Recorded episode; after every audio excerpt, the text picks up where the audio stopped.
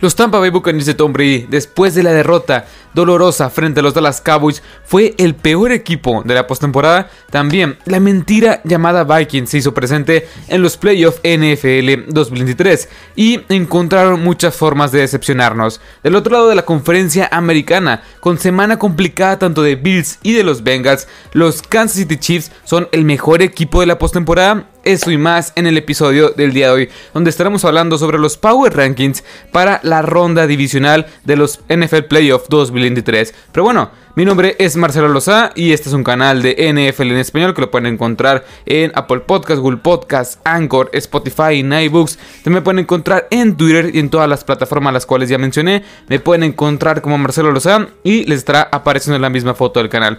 Pero bueno, vamos a empezar con el episodio del día de hoy.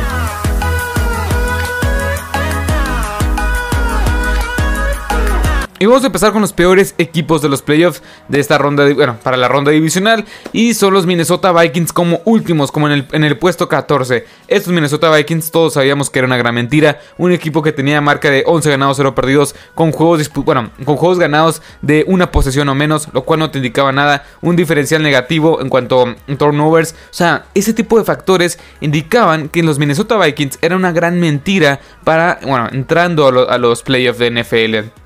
Así que estos Vikings simplemente el pasado domingo explotaron y no pudieron ganar en contra de unos Giants que estaban bastante limitados de talento. La línea ofensiva sí tuvo muchos limitantes en cuanto a lesiones, pero Justin Jefferson sumó menos de 50 yardas, un Dalvin Cook desaparecido, un T. Hawkinson que sí, que sí, o sea, la verdad lo hizo bien y tuvo más de 100 yardas, pero es un equipo muy gris, una defensiva que permitió más de 350 yardas a Daniel Jones combinadas y eso te habla de que es un equipo que no está bien construido, una defensiva que sí, o sea, tienes a Patrick Peterson, la verdad es que ha tenido una buena temporada, no espectacular como muchos indican, pero ha sido una buena temporada, tienes ahí a Eric Kendricks, tienes ahí a Daniel Hunter, pero son jugadores que no están funcionando en un sistema que no es el indicado para este equipo de los Vikings. Y ahora sí, ya se van en la primera ronda, como muchos especulaban, bueno, como muchos decían, muchos pronosticaban. Yo no quise ir con los, con los Giants, yo no quise darle mi voto de confianza a los Giants por ese tema, porque el equipo de los Vikings era un equipo que tenía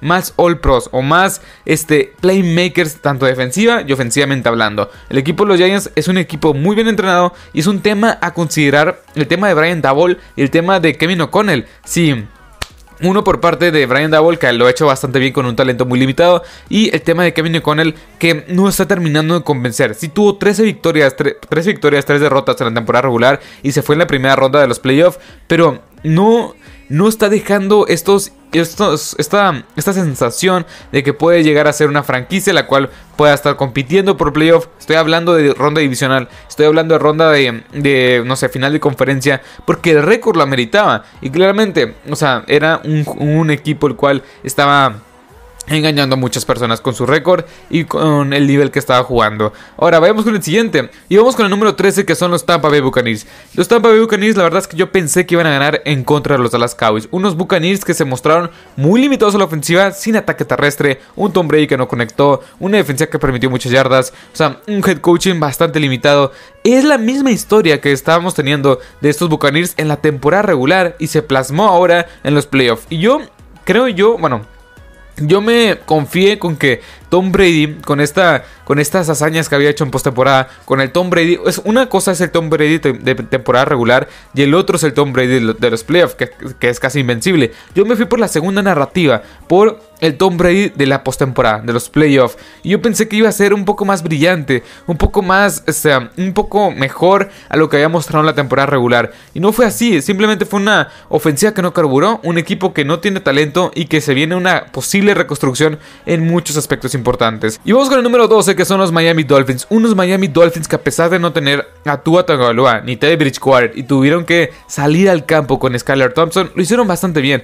Una defensiva que provocó turnovers 5 bueno, fueron 5 de Josh Allen, 3 fumbles y 2 intercepciones. El un fumble regresado a touchdown. O sea, fue bastante vital para que este equipo de los Dolphins estuviera considerando cierta, bueno, fuertemente ganar este partido. Y la verdad es que los Dolphins lo hicieron bien. Un equipo que está, este construido hacia el futuro. Tyree Hill, Jalen Waddell. Tienes ahí una línea ofensiva la cual tiene buenos elementos. Una defensiva que también tienes varios, varios playmakers. Pero el tema de Tua es un tema muy, muy este, a tomar en cuenta. Es un, es un tema el cual es bastante complicado y delicado. El tema de las conmociones que tuvo esta temporada. Las, que, las dos que están registradas y la otra que no está registrada. O sea, ese tipo de cosas. Si veremos, si volveremos a ver a Tua en un emparrillado. Es bastante complicado de predecir, es bastante este, delicado esa situación. Pero los Dolphins la verdad es que demostraron muy buen carácter, estuvieron, bueno, apretaron muchísimo a un equipo de los Bills que supuestamente era favorito por más de 10 puntos. Al final perdieron este partido por 3 puntos, 34-31, si no me equivoco fue un gol de campo. Así que ese tipo de cosas deja una buena sensación para las siguientes temporadas con Mike McDaniel en los controles. Ahora, vayamos con el siguiente. Los, en el puesto 11 puse a los Seattle Seahawks. Y estos Seahawks la verdad es que la temporada que tuvieron fue bastante buena, con Gino Smith en los controles, después de intercambiar a Russell Wilson y tener una, una camada de, jugadores novatos bastante, bastante buenos. Kenneth Walker, Abraham Lucas, Charles Cross, estos nombres que ya habíamos mencionado, Kobe Bryant, Tariq Gulen, o sea, jugadores bastante buenos que muchos pensaban que no iba a ser de impacto inmediato. Yo lo dije en su momento y lo pueden checar en los ganadores de la primera ronda Perdón, en los ganadores del el draft NFL 2022, esta camada tenía muchísimo potencial. Y John Snyder y este y este Pete Carroll lo hicieron otra vez. Y creo yo que la base está muy sólida para ir construyendo y ser un equipo bastante competitivo y poder ser un equipo que esté, esté peleando fuertemente por los playoffs. Y en esta división que tienes a los, unos San Francisco 49ers que estaban bastante bien. Ahora, en el puesto 10 puse a los Baltimore Ravens. Unos Baltimore Ravens que la verdad lo hicieron bastante bien también. Un equipo que a pesar de no tener a tu mejor elemento como es Lamar Jackson en la ofensiva, pues estuviste compitiendo gran parte del partido. Y todo se derivó de este fumble donde Sam Howard regresa el balón 98 yardas y al final se terminan las aspiraciones de ganar este partido de los Baltimore Ravens. Hay muchos puntos a, a rescatar y a destacar. La defensiva es una unidad la cual eh, Smith vino a cambiar la cara de esta defensiva. Una defensiva que se mostró muy sólida, muy, le puso mucho frente una ofensiva de los, de los Bengals bastante diversa. Y eso es bastante bueno porque tienes jugadores muy, muy jóvenes y muy buenos que van a ser la base sólida para construir una, unidad bastante elite. Y la ofensiva es un tema muy importante. No tienes receptores, tienes nada más a Mark Andrews, una línea ofensiva que es sólida, un, un corredor que no lo usas básicamente como J.K. Dobbins que fácilmente puede ser uno de los 10 mejores y un Lamar Jackson que no sabemos si va a regresar. Son muchas interrogantes para la siguiente temporada. La de esta ofensiva, más que nada, de los Baltimore Ravens. Que yo creo que debería regresar Lamar Jackson. Porque básicamente te han demostrado, o, te, o bueno, la ausencia de Lamar Jackson te ha demostrado que no puedes ganar sin él. Y vamos con el número 9, los LA Chargers. Estos Chargers, pues compitieron al menos dos, los dos primeros cuartos estaban dominando de principio a fin, básicamente desde la primera jugada con este pase interceptado. Pero después tenían que venir la clásica Chargers, la clásica Brandon Staley. Y hay muchos puntos que recalcar, porque el equipo iba ganando por 27 puntos a cero a cero en, bueno, en gran parte del primer tiempo. Después viene la, anotación y después viene el comeback. El comeback más, uno de los tres este, regresos más...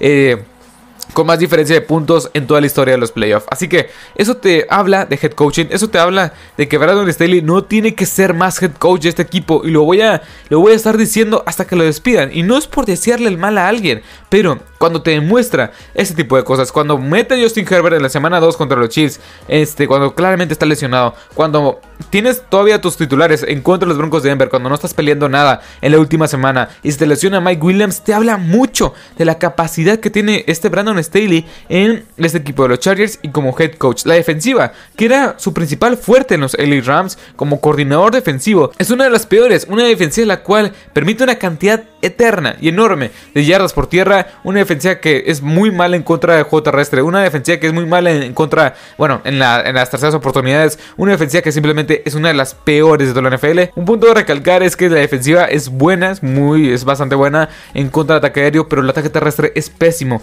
y se demostró en la última jugada, o la última, o en la penúltima jugada clave donde este Travis Etienne va hasta, la banda y se mantiene dentro del terreno de juego para poder después entrar al pateador y poner el gol de campo de la victoria. Estos Chargers no van a trascender cuando, bueno, a menos que despidan a Brandon Staley. Número 8, los New York Giants. Estos Giants, la verdad, Ryan Dowell lo ha hecho bastante bien. Ya llegaron a la ronda divisional, un equipo que se ve la construcción, se ve cómo está tan bien entrenado porque no tiene receptores, no tienes buenos lanebackers, los cornerbacks no tienes profundidad, los, los safeties creo yo que son bastante buenos, pero después de cambiar la carrera y la cara de Daniel Jones, es bastante mérito lo que ha hecho Brian Dable y Mike Kafta en los controles de esta ofensiva. Me gusta mucho este equipo hacia el futuro porque se ve que tiene una un head coach y coordinadores defensivos y ofensivos que van a funcionar y están funcionando y están siendo un equipo súper competitivo, una defensiva que presiona, una ofensiva que está avanzando y anotando. O sea, ¿qué más quieres para un equipo de los Giants que nadie daba un peso antes de empezar la temporada? Número 7, hablando de buenos head coaches y de cambiar la cara a organizaciones, este Doc Peterson ha hecho las cosas de maravilla. Sí, Trevor Lawrence no se había visto muy bien, no se había visto para nada bien en contra de los, de los Chargers. Cuatro intercepciones, la verdad es que de, lo, que me lo que más me llama la atención es que a pesar de lanzar las cuatro intercepciones, este Trevor Lawrence dijo, ni modo, hay que seguirle y Doc Pearson ayudó en ese proceso de superación en torno a Trevor y todo el equipo de los este, Jacksonville Jaguars. Y eso te habla del buen head coaching que, bueno, o mejor dicho, del buen manejo de head coach que tiene este, de este Doc Pearson con los Jacksonville Jaguars, que es un equipo muy talentoso que ha funcionado todas las piezas que han ido recolectando en la agencia libre y vía el draft. Que la verdad es que estos Jaguars van a competir hasta el final y ya lo estaremos hablando, ya estaremos hablando sobre eso en los picks y predicciones, pero yo, yo siento que van a competir muy pero que muy fuerte en contra de los Kansas City Chiefs. Ahora, en el puesto 6, los Dallas Cowboys, un equipo de los Dallas Cowboys que la verdad se vio dominante de principio o parte del primer cuarto en adelante se vio dominante en todos los sentidos, menos por el pateador, que Brad Maher falló 4 goles de, perdón, 4 puntos extra. Y la verdad es que lo que quieres ver de los Dallas Cowboys cuando te quieren este, plasmar esta confianza. Una ofensiva que carburó con Dak Prescott. Un ataque terrestre que tienen que darle más el balón a Tony Pollard. Una defensiva que estuvo presionando constantemente a este Tom Brady. Y Mike Parsons tomó 10 presiones. Que eso te habla de la calidad de jugador que es. Es lo que quieres ver en un equipo de los Dallas Cowboys que supuestamente está compitiendo por un boleto al Super Bowl que yo no sé si todavía confían en estos Dallas Cowboys. Es un equipo que tiene altas, bajas, altas, bajas, inconsistente y ya tuvieron su gran partido en la postemporada. Veremos cómo se desenvuelve todo lo demás en contra de los 49ers. Número 5, los Philadelphia Eagles. la verdad es que me, costó mucho trabajo poner a los Eagles en el puesto 5, pero hay algo que no me emociona de estos Eagles. Sí, ya, básicamente está sano completamente este Jalen Hurts. Tienes una defensiva que fue la número 1 en 4 sacks, una defensiva que fue top 10 en muchos rubros y una ofensiva que fue top 5 en puntos, en puntos anotados y en cuanto a yardas. Pero hay algo que no me, no sé, o sea, que creo yo que van a batallar de más en contra de los New York Giants. No creo que vayan a perder, o sea, sería, no sé Sería la historia de la semana, la historia del, año quizá, que estos Giants ganen en contra de los Eagles, pero hay algo que no, me, no me deja subirlos más allá de los Bengals, más allá de los Bills, más allá de los Chiefs, más allá de los 49ers. Creo yo que deben de demostrar un poco más estos Eagles ya en estas instancias, en estas instancias de la temporada, porque creo yo que tanto los Bengals, Chiefs y este 49ers, este Bengals Bills, o sea, son mejores equipos actualmente en playoff que estos Eagles, aunque no, no yo creo que son muy, parejos, son bastante parejos y no, no es como que por estar en el 5 no, tienen, no, van a competir para nada con el, con el 1 que yo tengo, con el 2, con el 3 o con, el 4, o sea, no es para nada eso. Pero para mi gusto, los Eagles van a entrar para esta ronda divisional con, como el, el quinto mejor equipo de esta ronda divisional. Ahora, en el 4, los Bills. Y lo que más me da miedo son los turnovers. Una defensiva que sí, creo yo que está un poco maquillada. O sea, sí, les anotaron más de 30 puntos, poco más de 30 puntos. Pero en parte fue por las intercepciones, por los fumbles de Josh Allen, por ese touchdown que de, donde recuperan la, defensiva de los Dolphins, el fumble y lo lleva a la zona de anotación. O sea, ese tipo de cosas. Yo creo que la defensiva en parte está muy bien. La Kyrie Lamb tuvo una intercepción. Tienes buenos frontales. Un, un Matt Milano que está jugando un gran, gran, gran nivel. Pero la ofensiva es la que más me genera dudas. Porque así como te puede anotar un touchdown de más de 80 yardas, así tal cual te puede hacer una intercepción y un fumble estúpido, Josh Allen. Y es algo que no me convence para nada en estas instancias de la temporada. Ahora, En el puesto 3, los Bengals. Y sí, yo estuve casi toda la temporada, o, gran parte de la temporada, que, los Bengals eran el mejor equipo de la AFC. Pero yo siento que ahora los Bengals, bueno, al haber batallado bastante en contra de los Ravens y Lamar Jackson, es un punto muy... Bueno, que merita un poco estos Bengals. No digo que sea un mal equipo, la verdad es que no. Sí, fue un contra un rival divisional, en contra de un equipo que tiene una gran defensiva y que se te iba a complicar por el tema divisional. Pero, como quiera, Creo que estos Bengals es un, es un muy buen equipo, una ofensiva que sigue estando a un, gran nivel. Jamar Chess no tuvo el gran juego, pero sí tuvo buenos números. Y la defensiva, mientras siga, mientras siga este, forzando estos, estos turnovers, va a ser fundamental para ganar los siguientes partidos para llegar al Super Bowl. Y creo yo que contra de los Bills sí es algo que lo pueden llegar a hacer. Ahora, número 2, los San Francisco 49ers. La gran defensiva es lo que también va a mantener ese equipo de los, de los, de los, de los 49ers, perdón.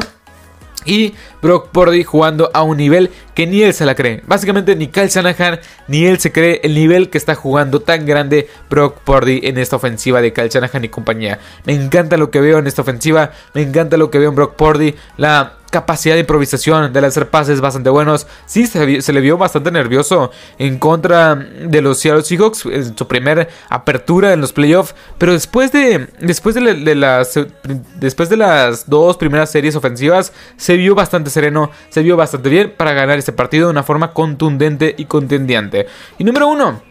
Los Kansas City Chiefs. Es el equipo que en mi opinión está mejor, bueno, que más este, experiencia tienen en estas, instancias de la temporada. En estas instancias porque Patrick Mahomes básicamente es llegar a la ronda divisional al menos cada, temporada desde que ha sido titular. Y también, o sea, creo que son, unos Chiefs que ofensivamente hablando están bastante bien, pero la defensiva es una de las peores. Es una defensiva la cual permite muchas yardas. Es una defensiva que sí presiona de forma decente al quarterback y no me convence para nada. Pero el equipo los Chiefs, mientras tengas a Patrick Mahomes, Andy Reid, Steve Españolo y Eric Bienemy, todo va a estar bien en el equipo de, de, de Kansas City Chiefs. Pero bueno, hasta aquí el episodio del día de hoy. Espero que les haya gustado, espero que les haya encantado. En los siguientes días, si este episodio todo, todo sale bien, va a salir el día miércoles. Yo creo que en torno a las 10, 11 de la noche más o menos. El día jueves estaremos subiendo los picks y predicciones de esta ronda divisional. La verdad es que no me fue nada bien en la ronda de Wildcard.